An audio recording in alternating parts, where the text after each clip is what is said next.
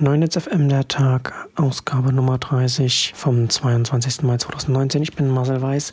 Kurzes Update zu Huawei. Laut der BBC hat auch ARM jetzt seiner Belegschaft mitgeteilt, dass sie sämtliche Geschäftsbeziehungen zu Huawei einstellen werden. Das heißt, Huawei wird auch die ARM-Chip-Designs verlieren. Das ist jetzt für den chinesischen Markt jetzt nicht so super wichtig, weil Lizenzen, das wird in China nicht so ernst genommen. Aber das ist dann für ein Huawei dann das eindeutige Ende des äh, internationalen Geschäfts künftig, wenn das bestehen bleibt. Da stellt sich dann schon die Frage, welches chinesische Smartphone-Unternehmen ist als nächstes dran? Xiaomi und, und oder wer noch? Und äh, wie ausführlich sind die Partys bei Samsung? Aber es ist ähm, davon abgesehen ganz interessant. Ähm, ich schreibe da auf Neunetz, kommt noch mal was dazu, weil man an, an, dem, was jetzt bei Huawei passiert, sehr viel erkennen kann. Also in der letzten Ausgabe hatte ich ja schon darüber gesprochen, dass es mit dem, mit dem eigenen Betriebssystem Betriebssystem nicht ganz so einfach ist, dass es da für eine Plattform, äh, dass da sehr viele Dinge richtig laufen müssen, damit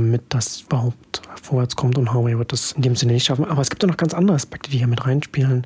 Unter anderem, dass wir in einer sehr komplexen, interdependenten Welt leben, also einer Welt, in der es gegenseitige Abhängigkeiten gibt und das immer mehr zunimmt. Diese, gerade in diesem Hightech-Sektor ist es ja sehr stark in einem Ökosystem, auch in der, ha in der Hardware miteinander verwoben, miteinander vernetzt. Man kennt das ein bisschen auch schon aus der Automobilbranche, aber im Smartphone-Sektor ist das, habe ich den Eindruck, nochmal ein bisschen extremer und im Hightech-Bereich ist ganz extrem. Und was man hier auch beobachten kann, ist, dass China zwar von der Wirtschaftsmacht extrem groß geworden ist, aber China hat die Produktionskapazitäten und ist gut in Low-Tech und in, in den anderen Bereichen aber im Hightech-Bereich, also, also, alles, was Chips angeht, alles, was, was, hochgeht, sind sie noch lange nicht auf einem Level, das sie zum Beispiel unabhängig macht. Im Gegensatz dazu ist äh, USA weit vorne, was das angeht. Und ähm, da scheint sich jetzt auch so ein bisschen durch diese ganzen Entwicklungen jetzt bei der Trump-Administration rauszuschälen, die Erkenntnis, dass sie da hier im Grunde genommen vielleicht den größten Hebel haben, um China da irgendwas aufzuzwingen, was auch immer da das Ziel ist.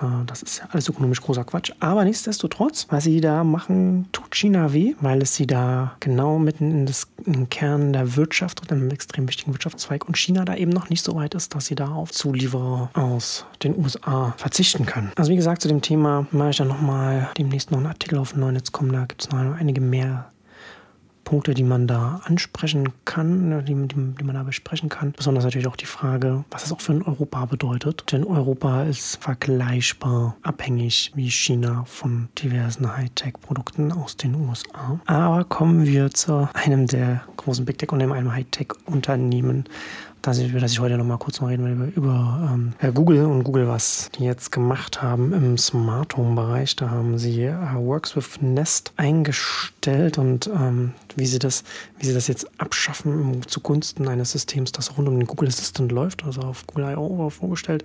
Das erinnert mich so ein bisschen an die ganze Messenger-Situation. Äh, Google 32 Messenger-Dienste im Angebot, die regelmäßig wieder eingestellt werden, um wieder fünf neue einzuführen und in der Hoffnung, dass dann jetzt doch mal irgendetwas funktioniert, weil da jetzt wieder jetzt die super mega guten Funktionen jetzt in dem neuen Messenger dann drin sind, die in dem anderen 30 vorher nicht äh, drin war. Da hat man schon gesehen, eigentlich müsste Google in der Lage sein, als Android-Betriebssystem-Provider mobil weltweit ganz vorn, Marktführer weltweit, es eigentlich einfach sein, eine, einen Default-Messenger da zu etablieren und ganz nach vorn zu bringen. Und sie haben das völlig versammelt, völlig in den Sand gesetzt, weil sie auf diese Funktionen geschaut haben und gar nicht auf die Netzwerkeffekte, die, die man natürlich auch braucht. Man braucht natürlich die Leute auf den Messengern, damit man dann mit Leuten auch schreiben kann. Und wenn man wenn es ganz viele verschiedene gibt von, ein, von einem Unternehmen und die dann auch nochmal regelmäßig eingestellt werden, wieder neu wieder eingestellt werden, wieder was Neues kommt, dann kann das keine kritische Masse an irgendeiner Stelle erreichen. Und äh, wie gesagt, das, das erinnert mich so ein bisschen an die ganze Nest-Geschichte. Damals in äh, einer Ausgabe von Connected äh, haben sie darüber gesprochen. Ähm, hier die Zusammenfassung von Mike Hurley, was da passiert ist. They've killed off Works with Nest, right, which is what you were talking about. Now it all has to be through Google Assistant. It's all Google Assistant now. So Mm-hmm. Apparently, they're going to try and make some stuff better with Google Assistant, but a lot of the third party companies uh, been issuing a bunch of statements about the fact that some of the stuff that they do straight up will not work with Google Assistant. Like it just, with what Google Assistant can do today, it won't work. And Google didn't tell any of the companies in the Works of Nest program that they were doing this. Everybody found out during Google I.O. Google says that they're doing it for privacy, um, which I I believe, right? It's like I'm not saying that they're lying. Like I believe them. That's why they're doing it. That they feel that this is a better method, right? To not let people tie directly into the products, but to go through this layer. Um, but it seems like it's making it more difficult for owners. Like IFTTT support is going away. Google Assistant has way less hooks into the Nest products than works with Nest did, and they're not planning to replace that functionality. If I was somebody like you, Stephen, who bought quite heavily into Nest, I'd be really annoyed about this.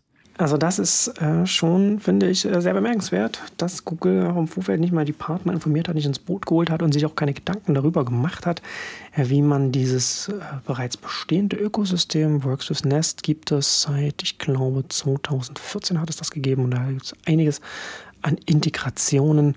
Da muss er erstmal an eine Stelle kommen, dass Hardware-Integrationen da in so einem System gebaut werden. Das lässt sich dann auch nicht leicht äh, überführen in, in, etwas anderes, weil da natürlich dann auch die Software auf den Geräten noch erstmal aufgespielt werden muss und sehr viele verschiedene Faktoren damit reinspielen.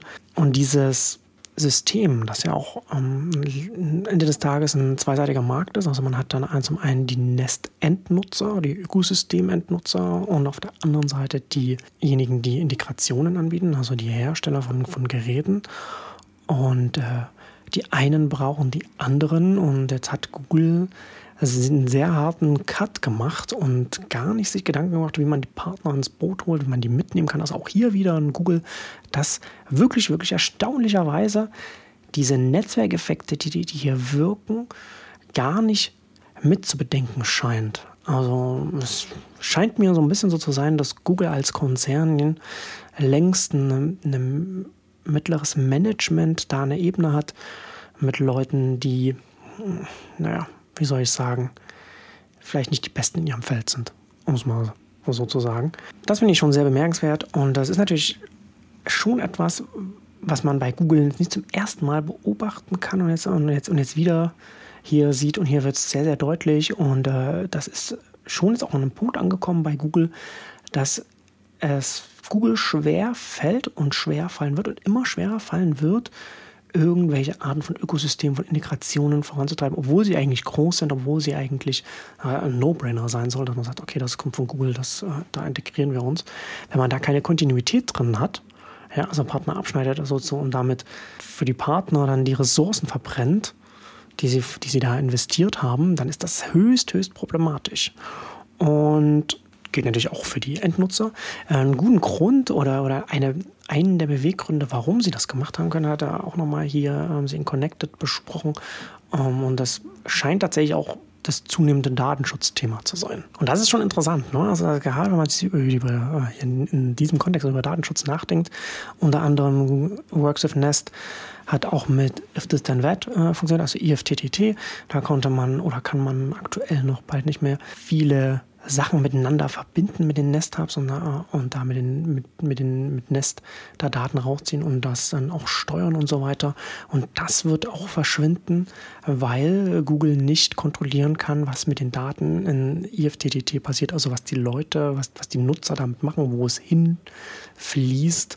Das kann Google dann nicht kontrollieren und stattdessen werden sie selbst äh, Automatisierungsworkflows und so weiter bauen.